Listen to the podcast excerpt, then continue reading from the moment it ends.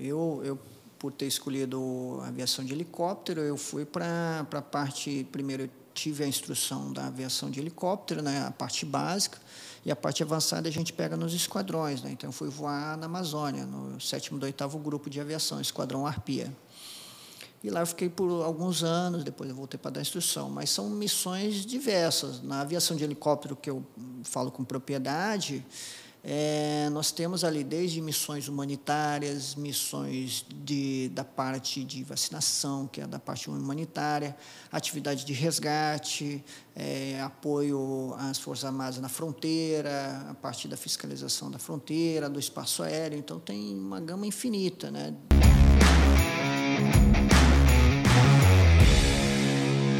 E aí, sejam muito bem-vindos a mais um Zero Cast podcast oficial do Concurseiro 01, toda terça-feira, meio-dia, no YouTube, Spotify, Deezer, Apple Podcasts, Amazon Music e eu acho que é isso. Galerinha. Decorou, né, cara? Decorou. Decorei. Demorou, mas decorou. Galera, hoje a gente vai falar sobre um assunto nunca antes falado no 01 Cast. No Zero Cast não, em podcasts do Brasil inteiro. E muito provavelmente do mundo. Pelo Do menos mundo. em português, muito provavelmente do mundo. A gente vai falar sobre aviação, tá? Mas não vai ser eu e nem o William que vamos falar sobre aviação. Vai ser o coronel da FAB, com experiência, que cursou a AFA, que vai trazer para a gente aqui as histórias, as experiências, ah, know-how, expertise, dicas, bizus. Né? Então a gente vai trocar uma ideia, vamos conversar um pouquinho. Primeiramente, muito obrigado, Coronel Tomita, por ter aceitado o nosso convite, vindo aqui no Zero Cast, se locomoveu, saiu lá de São Paulo, veio cá para o Rio de Janeiro, É, então exato. fez um, fez um esforço, tá? Eu queria agradecer a Força Aérea fazer isso acontecer. fazer esse encontro acontecer, ter cedido o coronel aqui, o tempo dele que é valioso, para estar aqui com a gente conversar um pouquinho também sobre esses assuntos que é pertinente, né? É um prazer imenso estar aqui no Concurseiro 01, nesse podcast maravilhoso, né, que eu já tenho acompanhado no, no dia a dia aí na- nas plataformas. E vamos que vamos, né? Vamos aí na, no, nas perguntas. Coronel, é, começa se apresentando um pouquinho pra gente, pra galera poder conhecer o Coronel Tomita, como que onde o senhor nasceu, por que, que decidiu entrar na Força Aérea, como que foi a jornada para entrar lá? Ah, sim, então tá. É, sou Coronel Tomita, eu estou atualmente na Força Aérea nesse posto.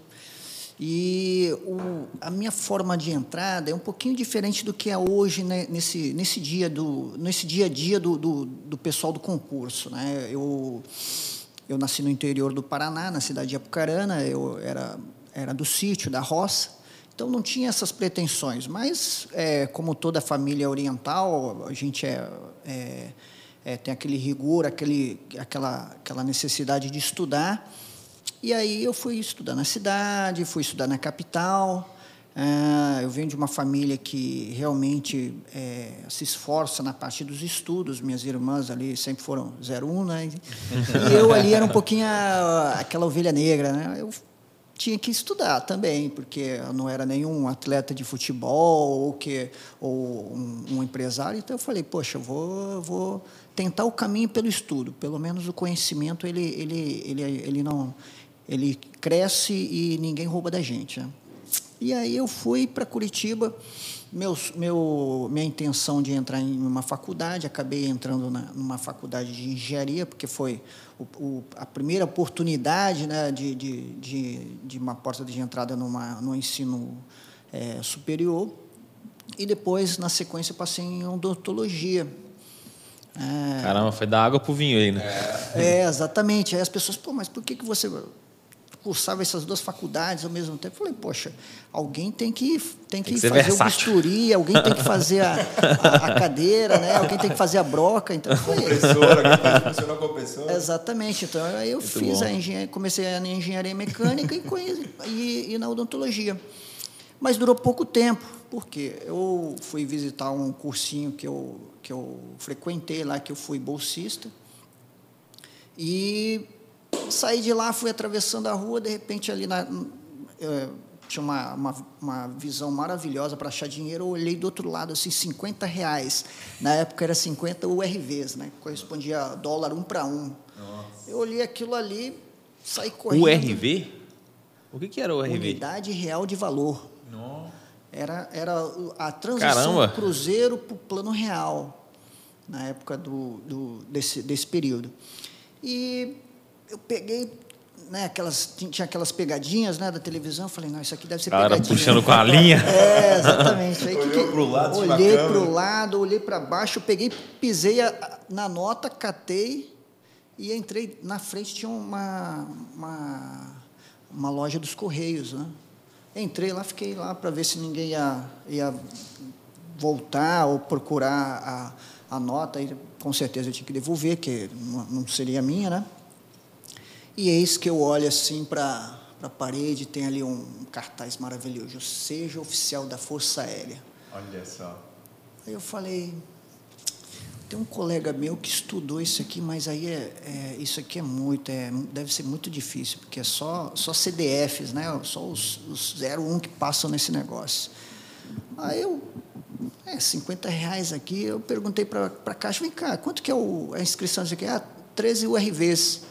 Aí eu, tá bom. Daqui, dá o caderno, né, o restante eu fui festejar com os amigos e fui fazer a prova.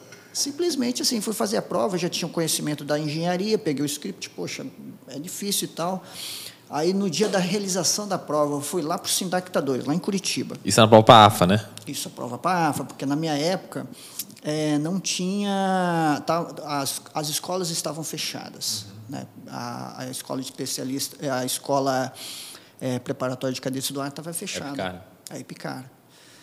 Aí aí já era prova direto, né? Eu fiz e. Ah, não, assim, quando eu cheguei lá no Sindacta 2, o, o, o, pessoal da portaria, olha, não, a prova não vai ser aqui, não. Como não? Não, vai ser no círculo militar. Eu, ih, perdi, né?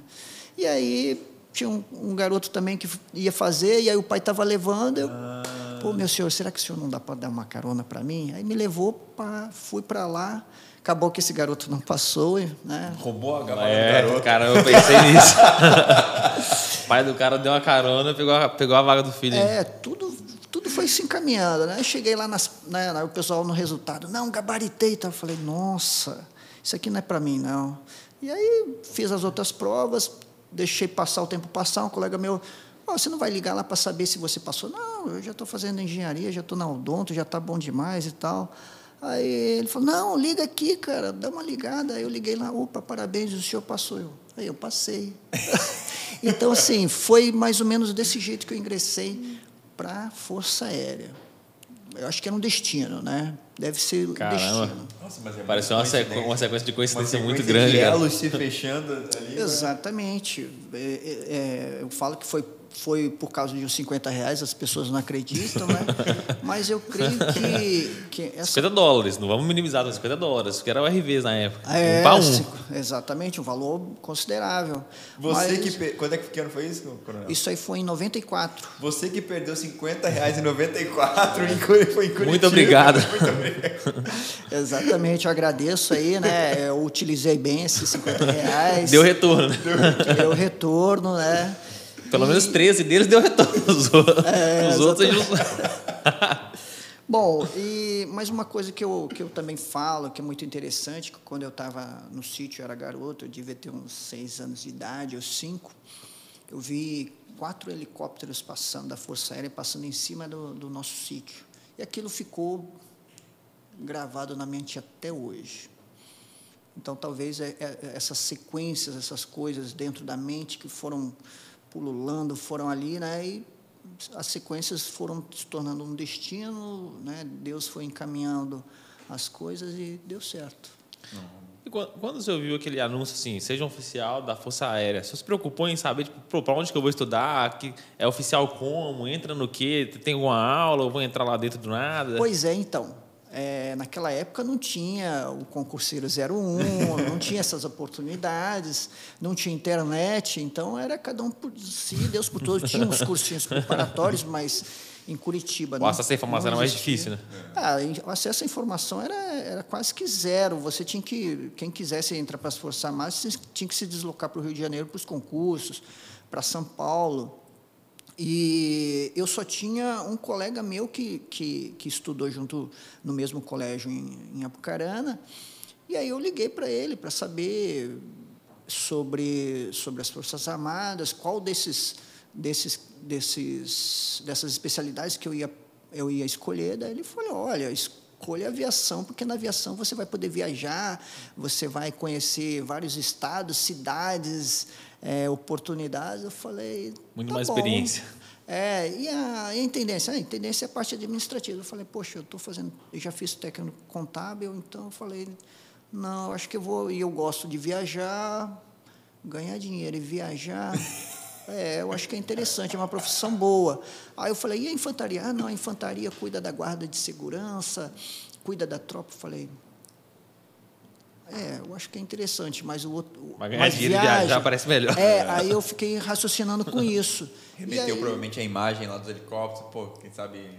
É, e aí eu já tinha assistido o Top Gun, né, e eu falei, então tá bom, vamos, vamos, vamos nessa Já tinha aí, sido nessa vibe. convertido há muito tempo já. Muito tempo ele já sabia a decisão. É, e aí o X foi para a aviação mesmo. E, Coronel, como é que foi esse primeiro contato? O senhor saiu lá, interior de Paraná, não conhecia, não tinha, não tinha carreira, ah, parentes na carreira militar, eu acredito, né? Tinha? Não, não. É, só o meu avô, ele, ele serviu é, no Japão, né? É, mas não, não assim, é, como era de uma família aristocrática, aí então eles não, não acabou seguindo a, a, a profissão. Eu não tinha realmente, não tenho parentes militares, né? Na época não tinha. É, e as, essas circunstâncias das informações eram difíceis, mas a gente tinha tem lá em, em Apucarana um batalhão, o 30 Batalhão de Infantaria Mecanizada. Então, a noção de, de Forças Armadas, para mim, era exército.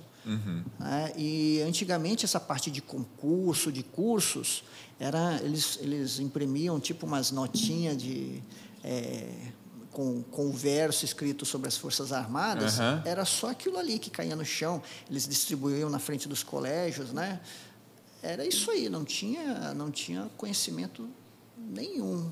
Então era mais difícil. Hoje, né, a internet está à disposição, né, os cursos, os concursos estão todos ali, né, à mão de todos. E, e aí o senhor foi para a AFA.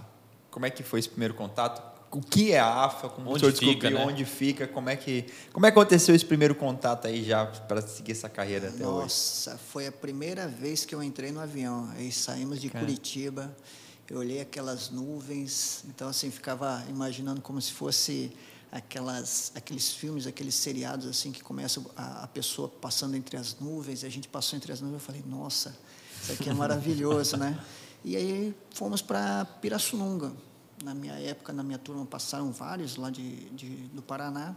Fomos para Pirassununga para fazer vários, vários exames, exames psicológicos, exames médicos e, e tal. Né? É, essa foi a forma de entrada que a gente teve naquela época. A EPICAR estava fechada e ingressamos como oficiais de carreira direto para a academia como cadetes. Hoje já é um pouquinho diferente, hoje a, a EPICAR já está em pleno funcionamento, as provas são realizadas para a EPICAR e algumas vagas são ofertadas para direto para a academia. Isso para o pessoal que vai para a AFA, que fica em Pirassununga, interior de São Paulo. É um lugar é, super bacana, eu gosto muito de lá. E outras formas de entrada na, na Força Aérea, é, como na Marinha, no Exército, nós temos várias, várias outras especialidades. Por exemplo, temos o pessoal da área de saúde, que eles fazem um concurso depois de formados, o pessoal da en- engenharia também, que trabalha é, na parte de logística ou na parte da, da infraestrutura. E temos também o ITA, o ITA forma os, os nossos também os nossos oficiais de engenheiros de carreira. Temos várias formas de, de ingresso, né? E também temos semelhante ao da Marinha, que da Marinha é o, é o RM2, né? Isso. Nós temos também o quadro complementar de oficiais, que é o QOCOM. Então são divididos em vários várias comares que hoje tem os CEREPs, que são é, os, os serviços nessa área de, de, de seleção da, da, dos militares, no caso dos oficiais, né? e tem a parte dos sargentos e tem também para a parte dos soldados. Então, é uma, uma possibilidade muito grande. Né? O, quem tiver interessado pode acessar a, a página oficial da, da Força Aérea, que é a fab.mil.br. Poxa, tem tudo explicadinho, quais são os, os, os concursos que estão rolando, quais os que passaram, para o pessoal ter uma ideia, uhum. quantas vagas vão ser ofertadas naquele ano. Então, o pessoal dá para fazer uma jogadinha ali, qual, é, quando que vai ocorrer. Então, aí o pessoal que está tá entre, optando entre Marinha, Exército Aeronáutico, quer fazer todos para ver qual que passa, é uma oportunidade legal. Hum, massa. Qual foi a experiência mais marcante dentro da AFA? A experiência mais marcante dentro da AFA. Bom, eu até estava comentando com o meu comandante ontem, né? É, uma das coisas mais interessantes foi o meu voo solo. Né? Então, o voo solo, o que, que é? Consiste do, do cadete lá na academia, ele se preparar para várias missões, é, missões duplas com o instrutor, e chega uma hora que o passarinho tem que voar sozinho, né?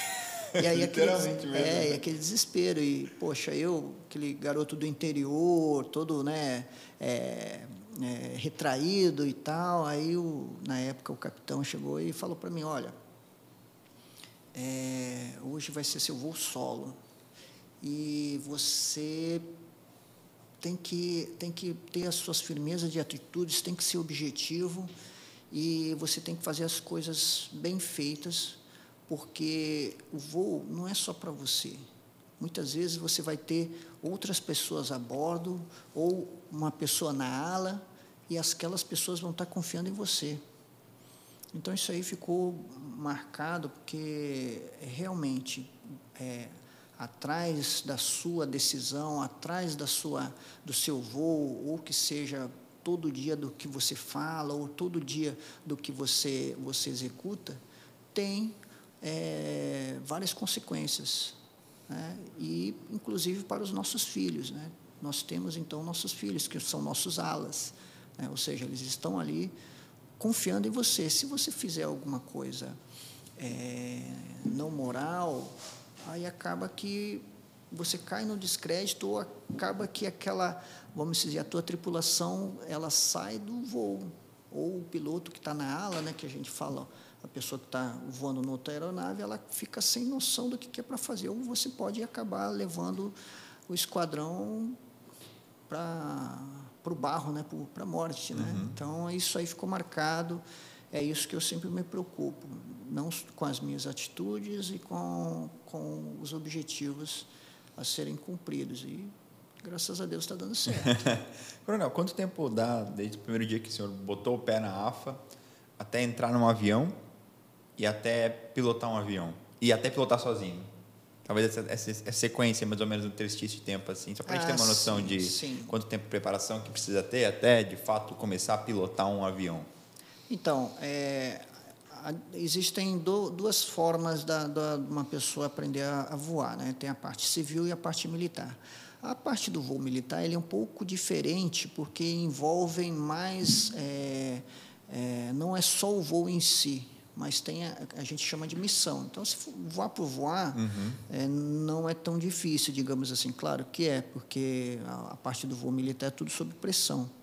Então, quando, a gente, quando eu entrei lá, no caso, no primeiro ano, a gente começou a iniciar a parte da instrução militar, começamos a parte de, de, de aprendizado, a parte da simulação do voo, você vai fazer na cela, e na cela é você senta num avião parado e você começa a imaginar as coisas. E aí você vai é, para o esquadrão de voo para cumprir determinadas missões é, pré-estabelecidas lá, né? Claro. Então, na época, nós tínhamos 13 missões até você ir no voo solo. Isso aí, é claro, um esquadrão com 180 pessoas, você, claro, às vezes você fica ali quase uma semana sem voar. Então, você tem que ficar praticando, uhum. mentalizando uhum. tudo que você aprendeu, o que você errou para consertar. E aí, nessas três missões, eles estão te avaliando para te colocar solo, né?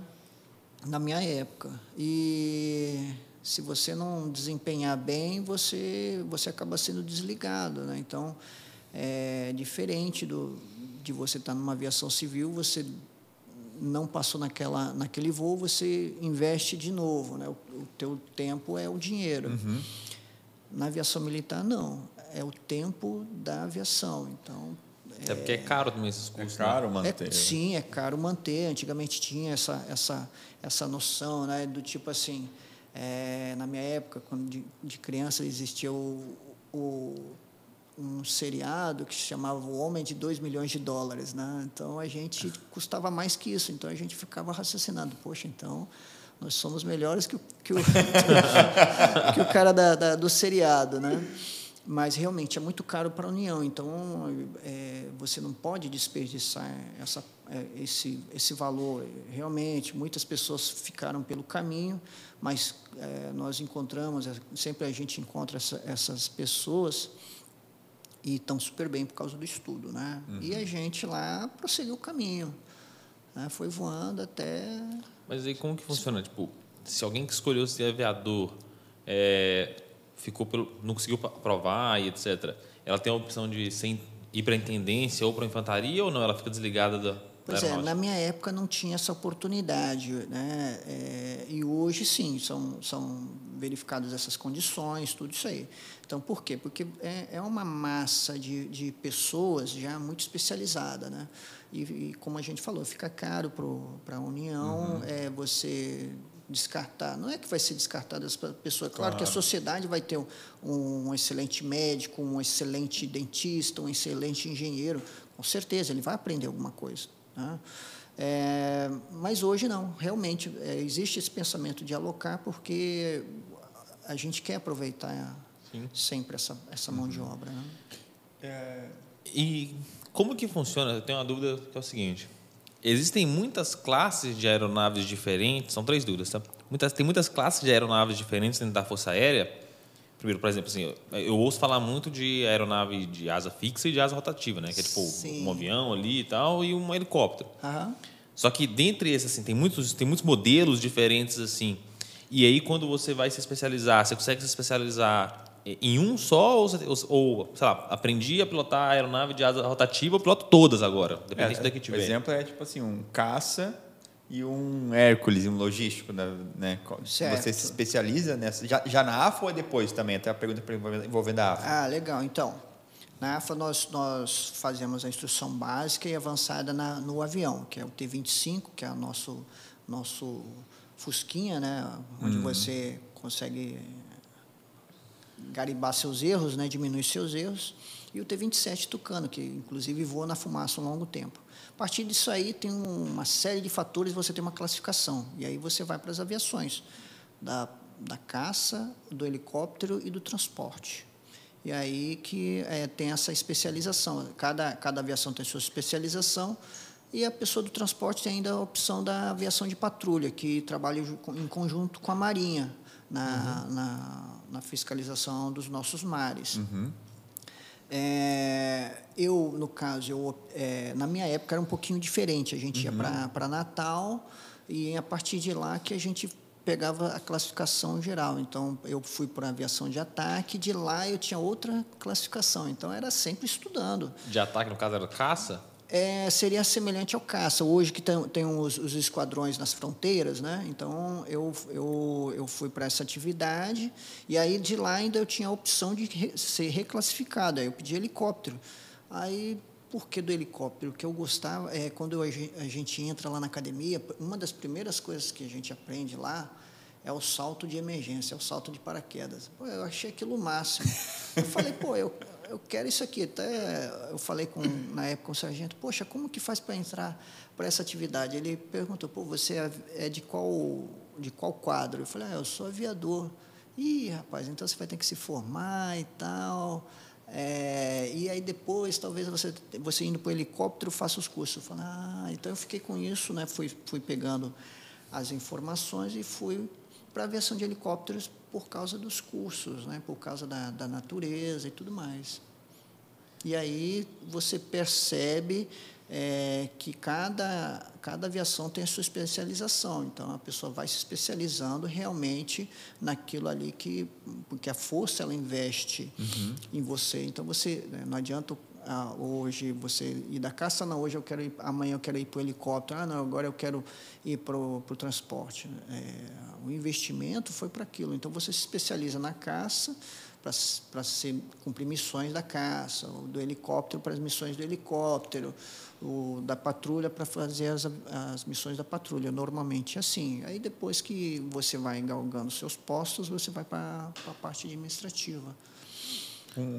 Quais são as diferenças de missões assim de quem vai para caça, para helicóptero? O que, que muda assim? Antes de só a gente entrar nessa questão de missão, eu queria perguntar uma coisa que tu perguntou ali sobre a questão quando você não é não está apto, né, ou, ou reprova na, na aviação, porque na, na minha concepção eu tenho que um piloto de caça, um piloto de avião, ele é uma pessoa é, que tem uma capacidade física perfeita, né? Ela é. chega bem, ele, ele tem uma capacidade psicológica muito boa. Fisicamente muito acima da média. Fisicamente muito acima da média. E, e, e, como é essa avaliação ao longo do processo até se tornar um aviador? Porque eu sei que muita gente às vezes reprova pela capacidade né, de saúde. É, a cuidado visual a ali. cuidado visual, psicológica. Esses testes, assim... É, como funciona, de uma maneira mais geral, mas como é que vai ao longo, ao longo do tempo até. Ah, sim. Então, lá na Epicar, é, para em processo de entrada, você já é avaliado fisicamente, psicologicamente, a parte médica. Uhum. Então, aí você vai trilhando naquele, naquele sentido. Né? Então, você, a, as pessoas já são. É, elas têm que ter aquelas aptidões. É, existem os, os, exercícios que vão, vão, vão, perceber se a pessoa tem uma determinada coordenação para aquilo, para isso, mas tudo depende, depende do esforço da pessoa também. Uhum. Então, na minha época, é, existiam poucos processos pra, dessa percepção. Então era tudo na raça, aí tinha o teste físico, uhum. né? Nós éramos é, sempre tinha os testes físicos, você tinha que se manter realmente é, em boas condições. Então, é, realmente, é, você tem que ter uma boa condição física e uma boa condição médica e, com certeza, psicológica para você tomar uhum. decisões em voo. Muito rápido, né? Muito rápido, muito né? Rápido. Então, tu, tudo isso aí é levado em consideração. Realmente, não, não, não dá para você colocar uma pessoa que não esteja psicológica, física e, e uhum e não está preparada dentro de uma aeronave Sim. ou para saltar de um para, com um paraquedas. É, é impossível, né? Tem, tem algum teste do tipo, para mim, um teste muito claro que eu, que eu já vi é que já fiz aquele teste que o, alguém segura a caneta. Solta a bolinha, é, e aí as bolinhas, ou as bolinhas, uhum. e aí você tem que. A pessoa solta e você tem que segurar, assim, sim, é um teste sim, de reação E, e, de e questão motora. Tem algo do tipo assim também que é feito para avaliação? Ou, ou, ou é só uma coisa que eu vi na internet e é mentira. Não, tem, hoje existem, é, por exemplo, é, nós temos simuladores de voo, uhum. então tem, tem muita coisa que o pessoal já vai, já vai a, aprendendo. Então, é questão de habilidades e você vai, vai também começar a, a adquirir isso aí. Uhum. Então, vamos, vamos dizer, na minha época, poxa, se eu não passar nesse voo, eu vou, vou ser reprovado, Sim. eu vou, vou, vou, ser convidado a sair da Força Aérea. Então, é na raça, vamos dizer é. assim, você tem que desenvolver aquelas capacidades, o voo mental, é, evitar aqueles erros. Então, a, a gente chama de voo mental. Você imagina um voo perfeito e depois você começa a inserir erros. E, a partir disso, aí você faz os treinamentos naquelas, com, com várias repetições até você atingir aquele nível. Agora tem gente que é iluminada, que não estudava, que não treinava, que chegava no voo, né, tudo decorado, você ficava olhando assim, não é possível, né? E eu fui por, por causa do esforço, né? Não, não foi pela, tanto pela habilidade, não. Sim. Caramba. É, tem uma pergunta que ela é meio leiga, tá? Mas eu preciso fazer porque eu quero entender. Certo. Como é que, que o avião voa? Não.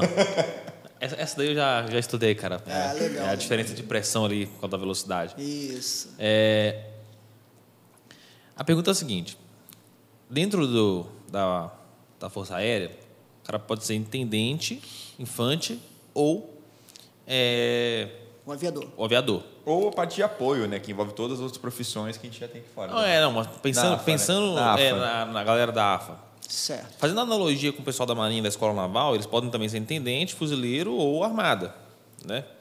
Quando eu perguntei para um oficial da, um oficial da, da Escola Naval, se não me engano, acho que eu perguntei para o comandante Lapor, que ele era fuzileiro naval. Perguntei assim, por que, que, a Marinha tem fuzileiro naval, que, que é um infante, né, muito, muito parecido com o trabalho do Exército, assim.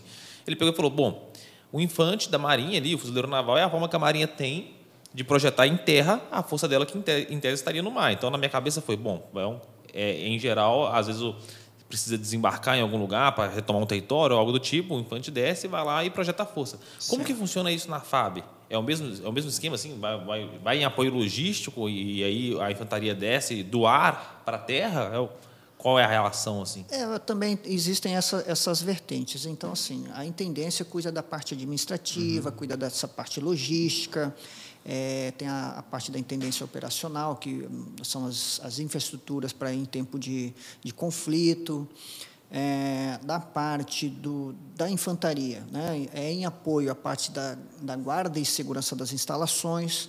Tem a, a na, na infantaria e nós temos uma especialização de, da antiaérea. Então, nós temos que proteger as instalações. Então, hoje, as instalações da época que nós é, tínhamos os filmes do Rambo, da Guerra Fria, era de uma outra concepção. Hoje, não. Hoje, o perigo vem do ar, vem do satélite. Então, tem esse pessoal voltado para essa, essa capacidade. E também na parte de operações especiais, que, que temos, temos o nosso glorioso Paraçá que trabalham com essa parte de operações especiais em proveito de missões de força aérea, que isso tem uma gama bem grande também de trabalho. O trabalho tem bastante. E aí é que tem essas, essa, essas três especialidades é, de carreira que são basicamente são as carreiras basilares da, da Força Aérea. Legal, faz sentido. Coronel, é, se eu pudesse dizer assim, quais são as, as, as habilidades necessárias para se tornar um oficial aviador? As habilidades assim que, pô, é, eu acho que precisa ter disciplina, foco. Você pode ou nascer iluminado ou, nascer iluminado, ou, ter... ou, ou ter que desenvolver elas. É, exatamente. Então, é, uma das coisas que nós vemos lá é a disciplina. Então, a disciplina do voo, a disciplina com relação à parte do estudo, a disciplina de saber o horário de diversão e, né? então você tem que ter esse discernimento. O foco, eu preciso passar naquela missão, eu preciso estudar.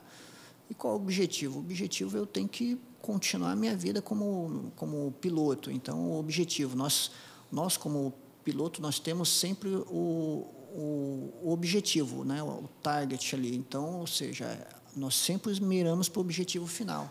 Então, e é claro, o estudo.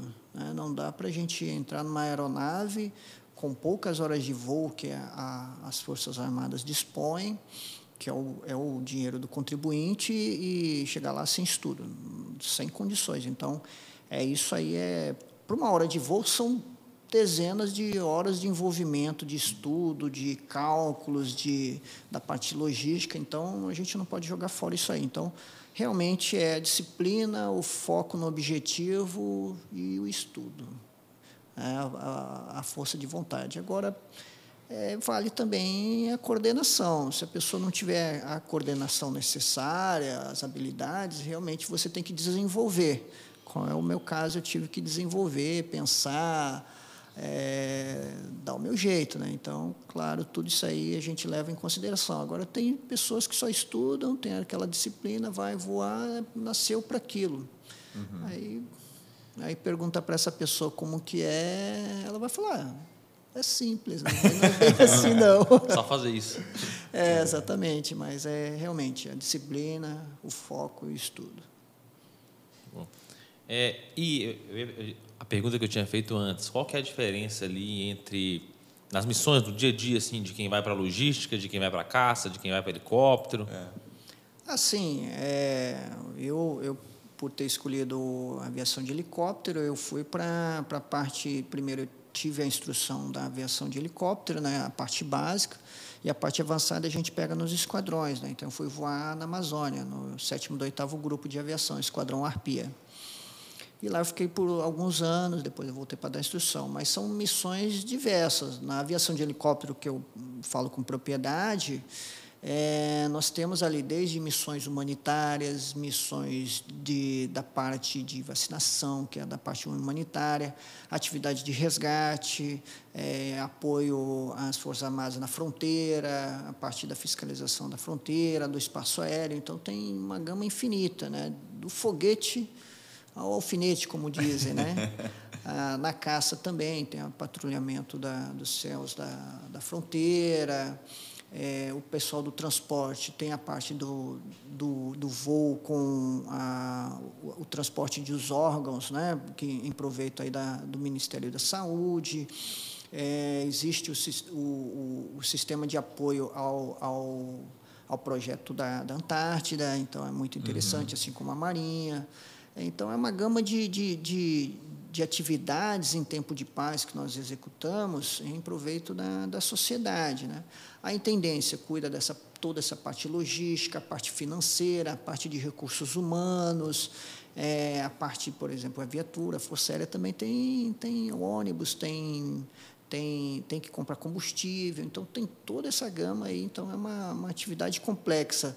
Raciocinando como uma grande empresa, tem os gerentes, tem os coordenadores, tem o pessoal ali né, que vai, vai ali executar. Então, tem, que, tem alguém que tem que coordenar, tem alguém que tem que executar.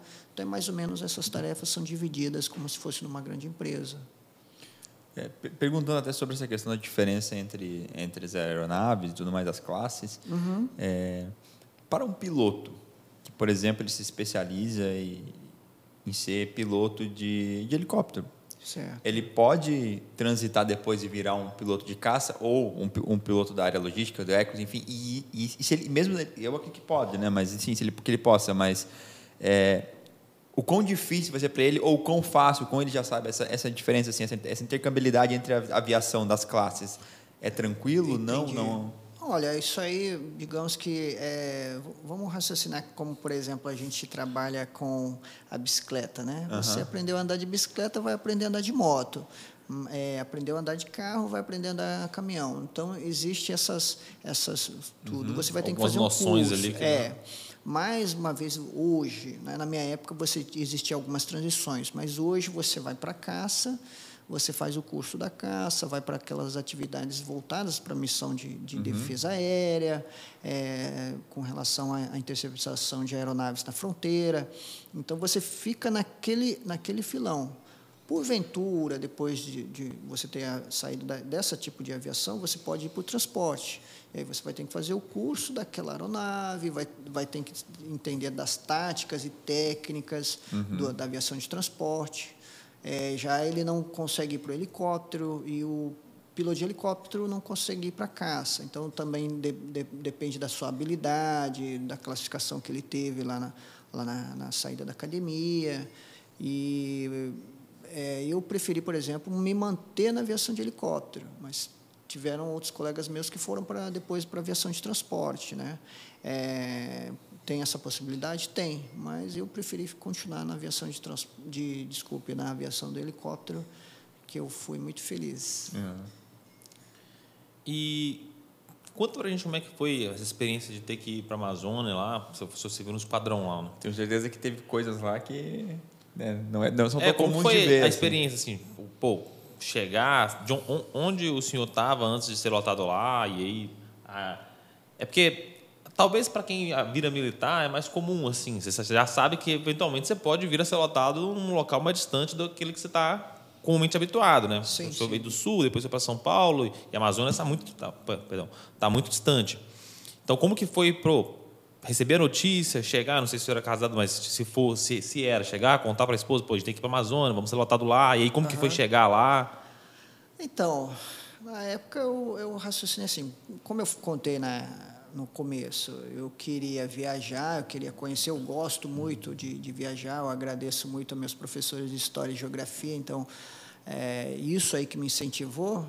Ah, eu já conheço o Nordeste, eu já conheço o Sul, Sudeste, eu vou para a Amazônia, então eu vou a helicóptero na Amazônia.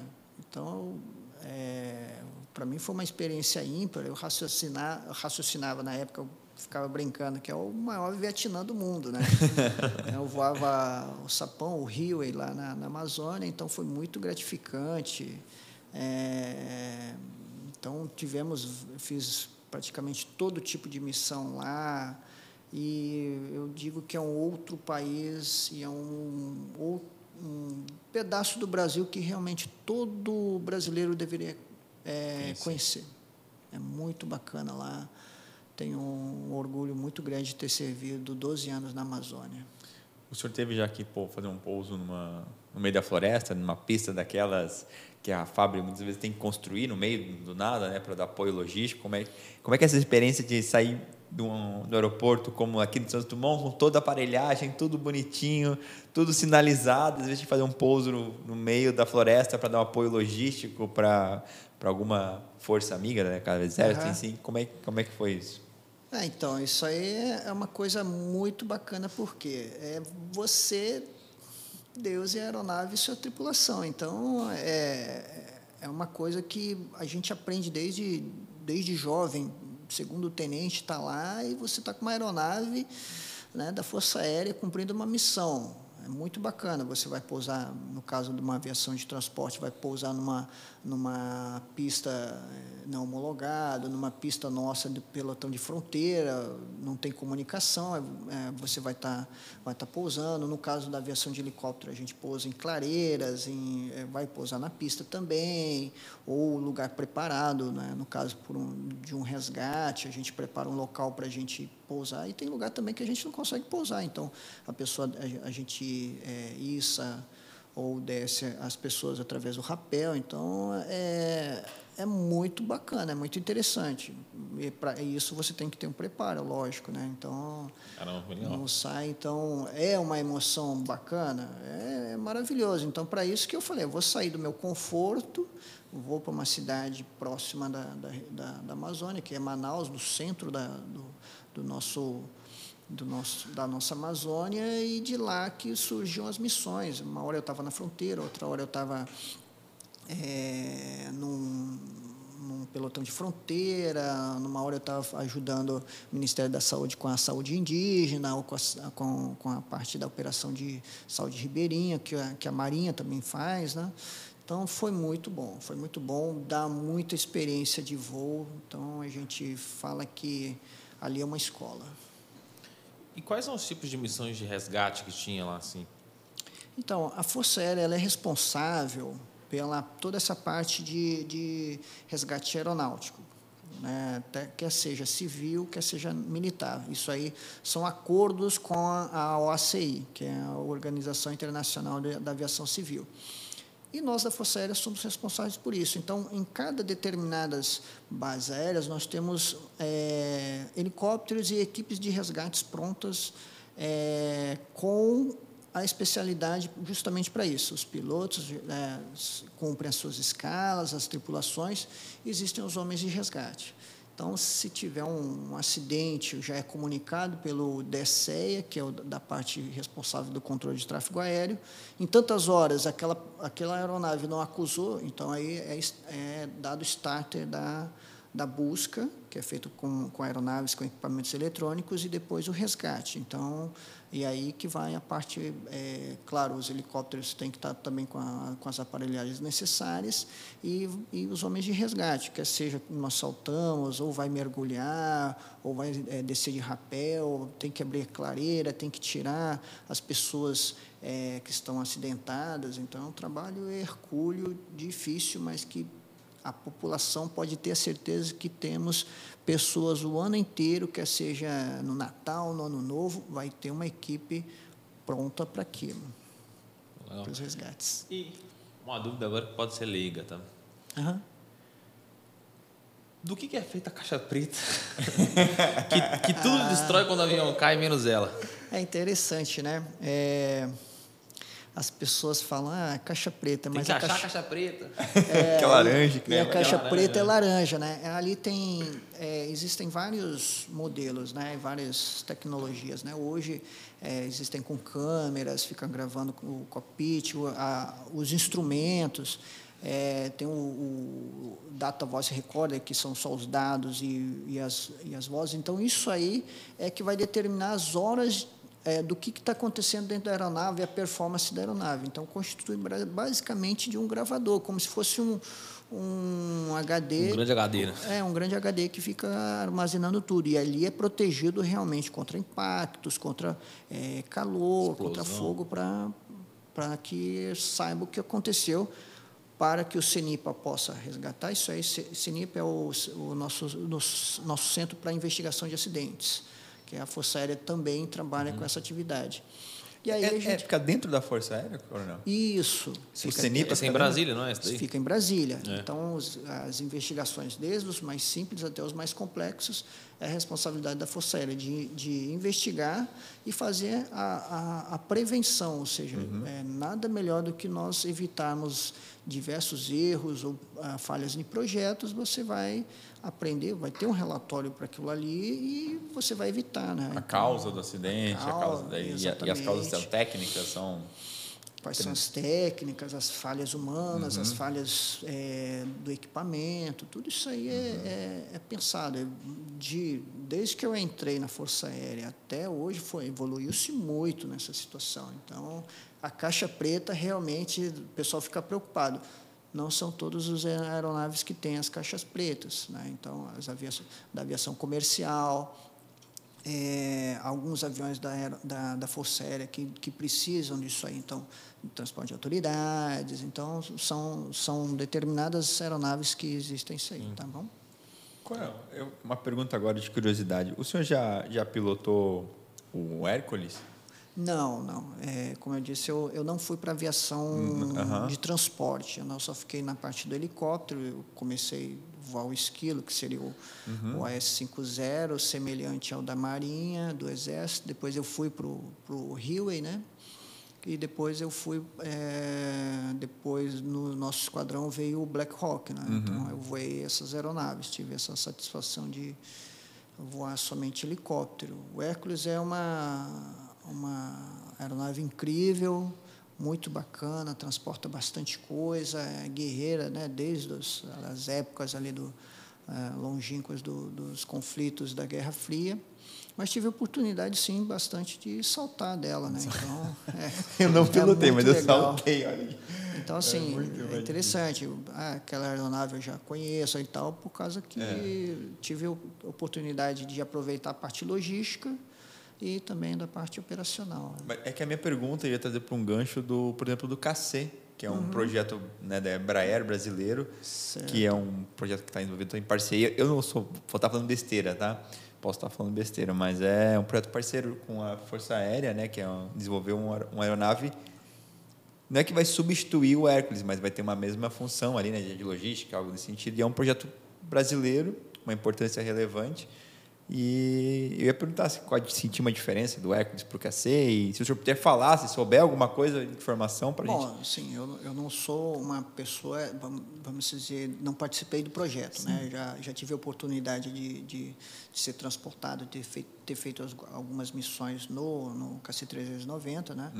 Realmente, hoje a Embraer ela não é ligada à Força Aérea em termos de, de eh, em termos institucionais, né? Uma empresa eh, já separada, mas teve suas origens dentro da Força Aérea, com os projetos, com, com tudo, com a, com, a, com a idealização do nosso saudoso Osiris Silva, Nasceu na DCTA, não que foi? nasceu, exatamente, nasceu de é lá.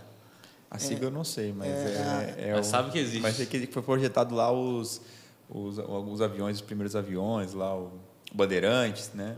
Isso, é a nossa parte da diretoria de, da parte de tecnológica da aeronáutica. Né? Então, é, a- toda a parte de ciência, toda essa parte de- da engenharia, da parte da, da, da, da parte do voo, da mecânica, é tudo feito lá. Né? Então, assim, desenvolvido. Então, o ITA fica lá. E esse avião ele foi projetado realmente para o trabalho da Força Aérea. Então, que seja na parte do, do suprimento, lançamento de cargas, lançamento de paraquedista, é uma aeronave para a, o reabastecimento de voo das aeronaves de caça, dos helicópteros também, que são é, feito o reabastecimento em voo em, em situações de, de treinamento ou de combate. Né? Então, foi uma aeronave concebida para isso. A diferença do Hércules é que ela transporta um pouco é, transporta mais carga ela tem uma autonomia maior e ela não é mais a, um turbohélice né ela é uma aeronave a jato então foi muito trabalhada e está sendo um sucesso no mundo todo e na aviação militar e realmente é uma aeronave excepcional né? é o que eu consigo falar porque Não, eu não mas- sou do projeto É, não, mas é, só para essas informações gerais, eu acho que é importante, porque até para valorizar o trabalho do de um projeto como esse feito no país, né? Sim, Mesmo sendo na que Embraer, é um mas a Força, nacional. Aérea, a Força Aérea também deu os requisitos para a Embraer projetar um avião como esse, Sim, né? A gente não sim. sabe. É, uma pergunta? Tem. Eu queria entender, Coronel, qual é, qual é a parte mais difícil de pilotar um helicóptero? Sei lá, é o momento de eventualmente pousar em, uma, em, uma, em um local de difícil acesso, ou é fazer uma manobra às vezes evasiva numa situação? É o entendeu? clima, né? É Às o vezes clima. O vento, eu sei que pode impactar muito. Legal, uma pergunta muito interessante, né? É, o helicóptero, digamos assim, nós brincamos e, e, é, no seguinte s- situação, que o helicóptero não foi feito para voar. Se você pegar o Eu já ouvi helicóptero, isso já e não foi a primeira vez. é, se você pegar o helicóptero e, e- e- deixar ele, ele vai cair. Então, para isso existe o, o- o- piloto. E realmente ali é, é a tal da coordenação. Então, é muito treinamento, é muita, muita, muito estudo para que você consiga fazer com que aquela aeronave ela seja sincronizada e que ela tire os, todos os proveitos da, daquela engenharia que nosso, nosso Da Vinci, Igor Sikorsky né, desenvolveram para a gente. Né? Então, é, é, é uma maravilha porque é, é prazerosa de, de trabalhar, mas realmente é difícil. É, depois de algumas horas, você acaba tendo isso aí, né? digamos, nós fazemos de olho fechado. Mas, realmente, o que, na minha opinião, o que foi mais difícil foi o pairado, que é o, praticamente o princípio de tudo na aviação de helicóptero. Na Maria nós chamamos de rover, né? Então é aquela situação em que você mantém o helicóptero nos, na- nos diversos planos, contrariando o vento, contrariando a sustentação do solo. Então isso aí, a aeronave quer ir para frente, você não deixa e tal. Aí começa aquele samba de crioulo doido, né? Aí a aeronave começa a, a ir para tudo quanto é lado e você não pode deixar. Então você tem que ter essa calma, essa tranquilidade. Então não foi fácil, mas quando você vê aquela luz no fim do túnel que não é o trem, realmente você acaba tendo essa essa esse start, esse insight, né? Para mim foi o que nós fa- fazíamos isso aí lá em Santos, o esquadrão de instrução era em Santos. E aí tinha o setor onde a gente ficava. São uns quadrados né, na, na, na grama e aí tinha as suas limitações. A minha limitação era uma árvore, então, ou seja, para não bater naquilo ali, eu acabei aprendendo, você acaba ficando pertinho para aqui. E aí, mas existem técnicas para isso, a gente vai desenvolvendo, é explicado para o aluno, então, mas é muito, muito prazeroso, né? como está escrito na Bíblia, né? No, em Gênesis, né, que o Espírito pairava sobre a face das águas, das águas, né? Então você pairar é, é. divino. É verdade. Eu ia perguntar uma questão sobre essa que o almirante Paulo Ricardo, que é aviador, pela, é, piloto de Exato. helicóptero também, e ele comentou... Fã, fã do Linux, do, do fã, Linux. do, fã do Lynx. Sim. Ele é, ele é fã. Ele diz que é o melhor, a melhor aeronave que tem. É, ele comentou a coisa mais difícil, é, corroborando o que o senhor falou, é pousar numa fragata ou numa corveta, porque além de ter que ficar parada, a, a corveta se move, né? Ela fica no, mareando ali, fica com a ondulação do, do mar. O, senhor teve a oportunidade de operar junto com a Marinha? Teve alguma operação para pousar em algum, algum navio, alguma coisa nesse sentido? Possa relatar para a gente? Eu tive, mas assim, pra, com relação à parte de, de pouso com, com helicóptero, não. Na minha época, a gente ainda estava engateando com isso aí. Quando eu estive no Ministério da Defesa, que a gente começou a fazer essa integração maior entre as três forças. Né? Então, assim, é, você pousar num, num convés né? é, é realmente difícil. Eu já pousei na Amazônia em balsas, em outras embarcações é, que não eram da Marinha. Realmente é, é, é difícil. É difícil mas né, não é impossível. Né, tem um momento para você pousar, né, o, o almirante com certeza deve ter comentado com vocês.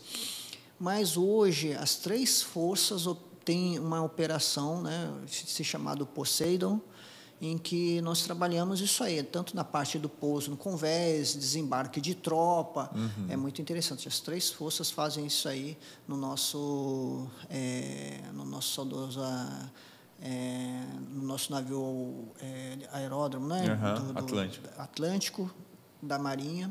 Então, o Exército participa, a Força Aérea participa com seus helicópteros também. Legal, legal. Mas não foi da minha época. e quanto, quantas horas de voo é necessário, em geral, para formar um piloto? Assim? Bom, na minha época, nós trabalhávamos com 13 horas para você sair solo numa aeronave T-25 e tinha que ter essas horas. Então você tinha que se encaixar naquilo ali. A aviação militar tem, tem essa limitação que é imposta para que você seja um piloto militar. É, depois você tem as outras fases, então em torno de 60, 90 horas, né, na parte de formatura, a parte de voos de instrumentos.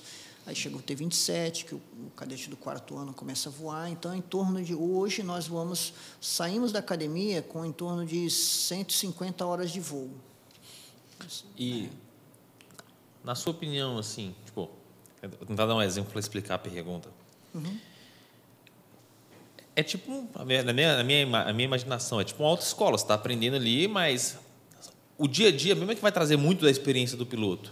Porque ele vai voar muito mais depois, imagino, do que durante o curso, né? Sim, sim. Quanto tempo de voo ele precisa além do curso para de fato você falar, pô, esse cara aqui ele tá mega experiente já? Ah, então, depois que a gente sai da academia, nós nos formamos lá, né, com, com, como, como cadete sai como aspirante, vai para Natal fazer as especializações e depois você vai para os esquadrões. Então, a partir disso aí que você faz adaptação para aquela aeronave. Então, tem as, as.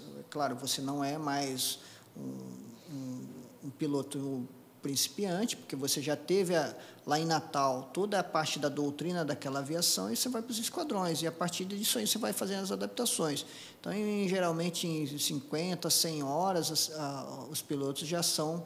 É, já vão para posto de, de, de sub, da parte de subcomando, seria o 2P. Uhum. E aí, a partir disso aí, que ele vai desenvolver as técnicas e aí ele vai ser avaliado para ser comandante. O que, que é o, o 2P, o subcomando? Ah, o, o 2P seria o, como se fosse na aviação civil o copiloto. Hum. Então, ele vai adquirir, adquirir a experiência para ser o comandante da aeronave, o, o 1P, digamos assim. Uhum. Né? E é claro que cada aviação tem a sua particularidade. Então, por exemplo, a aviação de caça, ela faz muito simulador e aí ela é avaliada por um, por um instrutor de uma outra aeronave, que ele voa sozinho. O helicóptero ele voa com duas pessoas, o do, da patrulha do transporte também com é, né, outro piloto. Então, tem essas, essas diferenciações. E claro que hoje tem, todas as aviações têm seus simuladores. Então, no simulador, ele vai acabando simulando diversas situações que vão se aproximar da realidade. Então, hoje, otimizou-se essa, essa hora de voo que antigamente era consumida na aeronave, utiliza-se o simulador. Então, deu uma diminuída nessa, nessa carga aí da aeronave. Né? Eu ia perguntar sobre a carreira de um aviador, coronel. Uhum. É, na Marinha, no Exército, acho que a gente sabe que até na empresa privada a gente vai ficando mais antigo, a gente vai ficando mais experiente, vai ficando mais sábio e vai deixando de fazer tarefas que que de fato ali estaria mais a mão na massa. O dinheiro para de morar, o dinheiro para de fazer conta, projeto e vai gerenciar pessoas e tudo mais. Sim.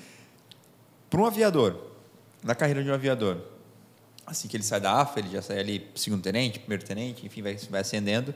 Até que momento ele ainda também está pilotando uma aeronave. Quando ele para de voar. Quando ele para de voar, ele começa a assumir cargos mais gerenciais, de liderança e de comando, e não mais, de fato, pilotando. E também o, copiloto, eu não sei se é a palavra correta, mas o copiloto, como é que também é, até, até, até onde ele vai como copiloto, depois ele vira o comandante da aeronave, como é que funciona mais é, ou menos isso? É, vamos dizer assim, então você está é, tá no esquadrão, você vai para outro esquadrão, você tem outra aeronave, você se torna o um 2P. aluno, 2P, uhum. 1P, comandante da aeronave. Né? Para a parte, a parte da, da nossa administração, assim como em todas as forças, a pessoa não vai só ser do setor operativo, ela vai ter a tua parte administrativa. Uhum. Né? Então, a nossa, digamos ali, como o Exército fala, a nossa mochila ela é mais pesada. Você vai estar trabalhando é, com a parte administrativa. Nós somos formados também na, nessa parte da administração pública pela, pela academia. Fazemos especializações, pós-graduações, né? alguns têm oportunidade de fazer mestrado e doutorado.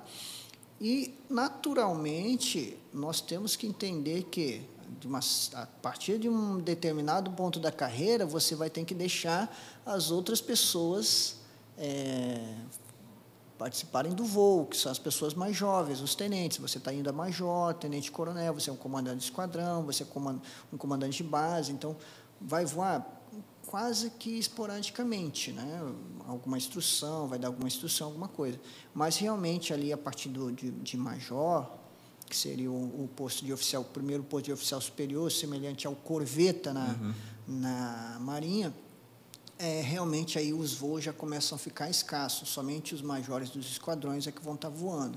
E você acaba pegando muitas funções administrativas. Né? Então, com a experiência que você já teve, recebe a instrução, os estudos, você vai trabalhando essa parte administrativa que você tem que manter a Força Aérea voando para que os outros possam voar. Né?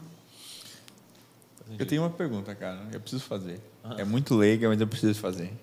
É só um momento, cara. Manda. Eu vou. É, eu nunca vou de helicóptero. Certo. Nunca vou de helicóptero. Helicóptero tem turbulência também ou não? Sim, tem. Tem, tem ali aquelas. É, então, o que, que acontece? A, é um fenômeno físico, né? Uhum. De acordo variação com a. Variação de massa de ar, né? É, variação de massa de ar, da temperatura. Uhum. Claro que você vai ter, então, se estiver voando alto, como hoje os helicópteros, muitos dos helicópteros a gente tem uma voo numa altitude boa, voo, a gente chama voo por instrumento em determinados níveis de voo, é, você não vai sofrer com isso. Vai ter, sofrer a turbulência, claro, quando você pegar uma tempestade, uma chuva, vai ter. Agora, numa situação mais baixa, que a gente fala que é 5 mil pés, ali, uma situação confortável, chega meio-dia, você pega as bolhas de ar e fica pulando ali como se estivesse ali no, e, no e, cavalo, e, aí, né? e seria igual, assim, tem essas, é esses, essas ondulações, assim, no... É um pouquinho mais. É? é. Igual um avião, assim? Exatamente, porque, é um pouquinho mais. Eu até entendo, por exemplo, o avião, porque ele está a 800 km por hora, e aí tem essas mudanças de temperatura, de massas, de densidade do ar, e ele impacta. Mas o helicóptero voa uma velocidade menor que um avião. Mas por isso que impacta mais. Não, mas tipo, é que é igual você passa, passa num buraco a 5 km por hora e passa num buraco a 10. Pois é, a 10 você sente muito mais. A 100 você passa quase por cima dele, assim. Quase que não. Ah, faz, é, faz sentido, faz sentido. Mas, é porque, assim, mas é que impacta ao mesmo tempo uma intensidade maior, né? É, exatamente. Você vai, você vai sair daquela situação mais rápido, né? Vamos uhum. dizer assim. Uhum. É, mas aí também um helicóptero que você estiver voando muito baixo, por exemplo, sobre as, sobre as copas das árvores, você quase não vai sentir isso aí, porque você vai estar numa velocidade é, uma velocidade em relação ao solo grande que você não vai sentir isso aí. Agora você sobe ali para para dois mil pés, é, mil pés seria 300 metros, mais ou menos, aí você já começa a sentir, porque a, a bolha de ar está tá, tá subindo, né? O, o, ar ele tende a, a, o ar quente ele sobe, então uhum. aí você começa a sofrer com isso aí. Mas eu falo que o helicóptero é a aeronave mais segura. É. Então, Não eu descobri, eu, eu queria que o coronel pudesse explicar um pouco sobre isso, mas eu descobri há muito recente, sei lá, foi menos de, de 10 meses, que o helicóptero, ele, ele, entre aspas, ele plana também, né? Se, se desligar o motor, ele consegue pousar ali, desligando o rotor, enfim, e ele sendo... Não vou explicar porque eu vou falar besteira, eu queria que o coronel pudesse... Não, é justamente mais é. ou menos nesse princípio aí. Então, é. o que, que acontece? Nós falamos que é uma autorrotação que é a, o que o pessoal chama de hélice, são os rotores, né? Uhum. Então, quando tem algum problema de... Nós treinamos isso em simulador ou que seja real. Então, quando tem um problema do, do motor, ou o motor apaga ou tem que cortar, você desacopla o motor, então tem alguns mecanismos, ele desacopla e Deixa rodar vazio ali. Né? Continua girando né, com a parte dinâmica. Então você aproveita aquela, aquela, aquela sustentação e você começa a descer. Existe um ângulo da pá é, que, que é, é, tem um estudo para isso, que, em que isso é transmitido para a gente em termos de velocidade. Então você vai tendo uma, uma razão de afundamento que a gente fala, você começa a descer controladamente com uma determinada velocidade. Então você vai fazer um, uma rampa para manter aquela velocidade e você vai ter aquela sustentação. Então, é semelhante ao, ao paraquedas. Então, você começa a descer com aquilo ali. E aí, no final, quando ele vai para pouso, que você tem que trocar a, a parte é, gravitacional, né? essa energia, para você conseguir pousar. Então, você vai meio que frear o Lá no final, né? Dá para fazer, mas para isso tem que ter muito treinamento, muita, muito, muita calma e a técnica correta. Né? Quantas horas de voo um aviador pode esperar ter durante a vida dele toda? Pô, se ele for para helicóptero, em média, assim, ele vai ter mais ou menos tantas horas de voo. Se ele for para caça, ele vai ter tantas. Se ele for para é, se ele for para logística, ah, ele vai ter tanto. Ah, legal, bacana, é uma pergunta interessante. Isso vai depender de projeto e de aviação, como a gente a gente tem comentado, né? É diferente um pouquinho da aviação civil. Então, a aviação civil, um piloto ele vai ter 7 mil, 10 mil horas de voo, 20 mil horas. A aviação militar é, é, é diferente, como eu falei. Ela existem as missões. Então, tem missão que você vai fazer 10 minutos. Tem missão que você envolve, tem um envolvimento de duas horas de voo. Né? Você, você estuda, projeta tudo aquilo ali em dois, três dias e faz uma hora de voo. Então, é uma quantidade reduzida. Então, uma média de, do piloto de helicóptero vai voar entre 1.500 e 2.000 horas ali no máximo, hoje, né? Devido aos projetos que tem muita tecnologia embarcada, um custo muito alto. A aeronave, é, basicamente, ela cumpre uma, uma gama de missões maiores, então você voa menos hoje. A aviação de caça também permanece a mesma coisa. As, as missões são reduzidas ou as missões não são de transporte de pessoas e administrativas são missões de combate, de, de patrulhamento de fronteira. Então, não, é, não são todas as missões que a pessoa vai realizar. Então, tem uma hora reduzida. E a aviação de transporte, como é transporte longas distâncias, é, transporta muita carga, né, muita, muito, os órgãos aí para o Ministério da Saúde, é, transporta é, pessoas, tem uma quantidade de horas maior que a pessoa vai vai ultrapassar seus 3 mil horas de voo na carreira fácil. Né? Voa bastante. É, quem voa é, intercontinental, que são as, as, as, grandes aeronaves, o pessoal aí tem oportunidade de fazer muitas horas de voo, uhum. conhecer muitos países, né? Então é muito bacana, é, interessante. O pessoal do KC-390, o pessoal do, da, da, da aviação de, de reabastecimento, é, o pessoal do grupo de transporte especial que transporta as autoridades, então eles fazem bastante hora de voo, sim. E falando nisso, dentro, o senhor comentou de ir para o exterior, dentro da aviação militar, o aviador ele tem a possibilidade de fazer eventualmente um curso com alguma força amiga de outro país? Sim, o sim. senhor chegou a ter essa oportunidade? Sim, tive é, algumas oportunidades, é, muitos têm essas oportunidades, assim, não, é, não, são todos que vão ter essas oportunidades, é lógico, né, porque são, são momentos que a Força Aérea necessitam daquilo, ou intercâmbios que são, são fechados os acordos, então nós tive, eu tive a oportunidade, por exemplo, de, de voar nos Estados Unidos buscando aeronaves, é, intercâmbio com, com a Força Aérea Americana, com, é, nós voamos numa operação conjunta no Chile, então tem essas oportunidades. Fiz o simulador do Black Hawk, é, fui da primeira tripulação que foi nos Estados Unidos fazer é, simulador lá nos Estados Unidos, no, no Army. Então, é, são coisas que, que as Forças Armadas te proporcionam uma experiência muito boa, é, é ímpar, muito legal. E quando o senhor chega lá numa força como Estados Unidos, nos Estados Unidos, o Exército Americano, que o senhor repara assim essa essa diferença é, é, é puramente o equipamento? Porque muito, eu vou tentar contextualizar.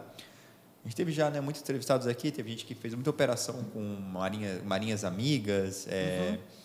é, forças opera, uh, especiais, né, como Grumec, como Anf, que fizeram operações com essas, com essas forças de outros países.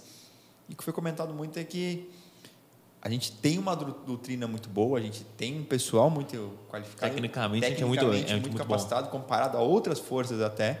Uhum.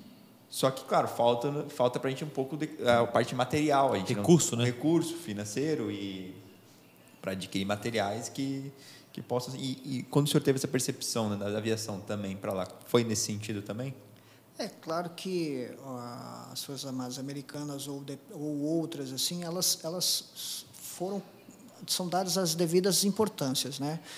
No Brasil, é, nós temos as, as, importâncias, é claro, nós temos que dividir o, o nosso, o nosso, nossa parte financeira do, da LOA, que é a parte financeira que tem para aquele ano, para diversos ministérios, órgãos. Então, não dá para você alegrar todos, é claro um país como o nosso. Né? E também a gente vive em paz, né? É. O país não tem guerra com ninguém. É, só que nós sempre temos que estar preparados, porque, uhum. por incrível que pareça, o Brasil, ele, é, historicamente, em 500 anos, nós tivemos muito mais é, conflitos, envolvidos em conflitos, do que ah, o nosso, nosso, nosso Estados Unidos. Aí, Caramba. Então, é interessante, se nós olharmos nossa história, nós não somos um povo pacífico. Né? A América do Sul não é pacífica, o mundo não é pacífico. a mesma coisa. Exatamente. Então, isso. é interessante isso aí. O que eu tenho observado, ah, com relação a equipamentos, sim, mas o povo brasileiro ele consegue tirar o leite da pedra. Ele, o, o que eu tenho observado, nós estamos em termos de doutrina, em termos de capacidade, em termos de estudo, em termos de, de, de recursos humanos, muito ali é, digamos ali, bem, bem próximos equiparado. dessa. É, equiparado. E o que nós temos, é, eu tenho observado e observei, né, é que a nossa capacidade em termos, é, o que eles acham interessante, nós temos é a doutrina, né, a nossa disciplina, aliado ao nosso jeitinho brasileiro.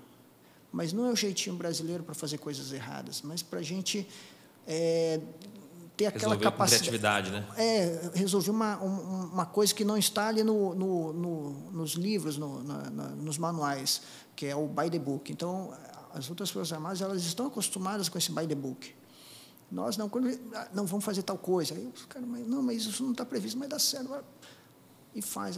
Então, eles veem isso, é, essa, é, essa nossa dinâmica, essa nossa capacidade de decisão na, no, no, militarismo muito positiva. Então, eles, eles nos respeitam muito por causa disso. Então, eles gostaram muito disso. É, eu, eu tive essa oportunidade no Chile, então eles não entendiam como nós ali estávamos ali conversando igual nós estamos batendo papo aqui e de repente está tantas horas da missão, ok, todo mundo pá, vai resolver, vai, vai para sua aeronave, vai cumprir sua missão, vai pega seu paraquedas. É, a gente fala que a gente troca o chip, né? Não, uma hora está brincando, outra hora. Não, agora é sério e tal. Então, eles, eles veem isso aí, poxa, mas como que é, o brasileiro consegue isso, né? É, é, eu tive no, no, no, várias vezes no simulador do Black Rock e aí é, eu estava no início da, da, da, do voo do, do Black Rock, ainda não era operacional, estava com 19 horas de voo, era ainda segundo piloto, né, 2P é, na aeronave e nós no simulador. Estavam dois 2P fazendo simulador lá e o instrutor pagando milhões de pane, aí pagou uma, uma pane lá que chegou no final, ou seja, estavam esperando o crash, que é né, a aeronave, vamos dizer, como se fosse quebrar. Né? E a gente pousou a aeronave. Aí, lá atrás, lá no simulador, tinha um monte de gente lá, dando, né, aplaudindo a gente. Aí os caras, não, pô, vocês voam aonde? É, voam em qual conflito? Em qual, né? Quantas horas de voo? não, eu só tenho, ele tem 15 horas, eu tenho 19 horas de voo. Mas, pô, mas como que vocês, vocês estão voando muito melhor do que... Não, é que a gente tem que voar com, né, com tirar o máximo proveito do, do que que nós temos, né? Então isso aí me deu um orgulho muito grande da, da nossa da nossa força aérea que é essa característica que nós temos, desde a Segunda Guerra Mundial. Né? Boa. Quer perguntar mais algo? Não, acho que tem, tem muita coisa que eu quero saber, mas eu acho que. Deixa para uma parte 2. Uma parte 2, né? Boa, tem, legal. Tem muita coisa que ficou para trás aí, mas eu quero poder. Pode entregar o ouro todo É, não pode entregar de uma vez só. Tá certo. Não, tem muita coisa bacana, realmente. São. Eu, eu tenho uma última pergunta aqui, Pode porque falar. a gente falou muito sobre a AF e sobre a formação do coronel e eu uma pergunta legal que, que eu acho que vale a pena falar. A gente falou um pouco sobre a carreira, sobre né, a experiência do senhor. Se o senhor pudesse voltar no tempo, e o senhor me permite até falar o nome do senhor, que é Roberto, né? Uhum. Pudesse voltar no tempo e falar para o Roberto que viu aqueles, ah, aqueles helicópteros passando lá no sítio hoje, o que, que o senhor falaria? Olha, eu falaria para ele ele teria que realmente buscar o seu objetivo, teria que estudar para que ele se tornasse aquele piloto.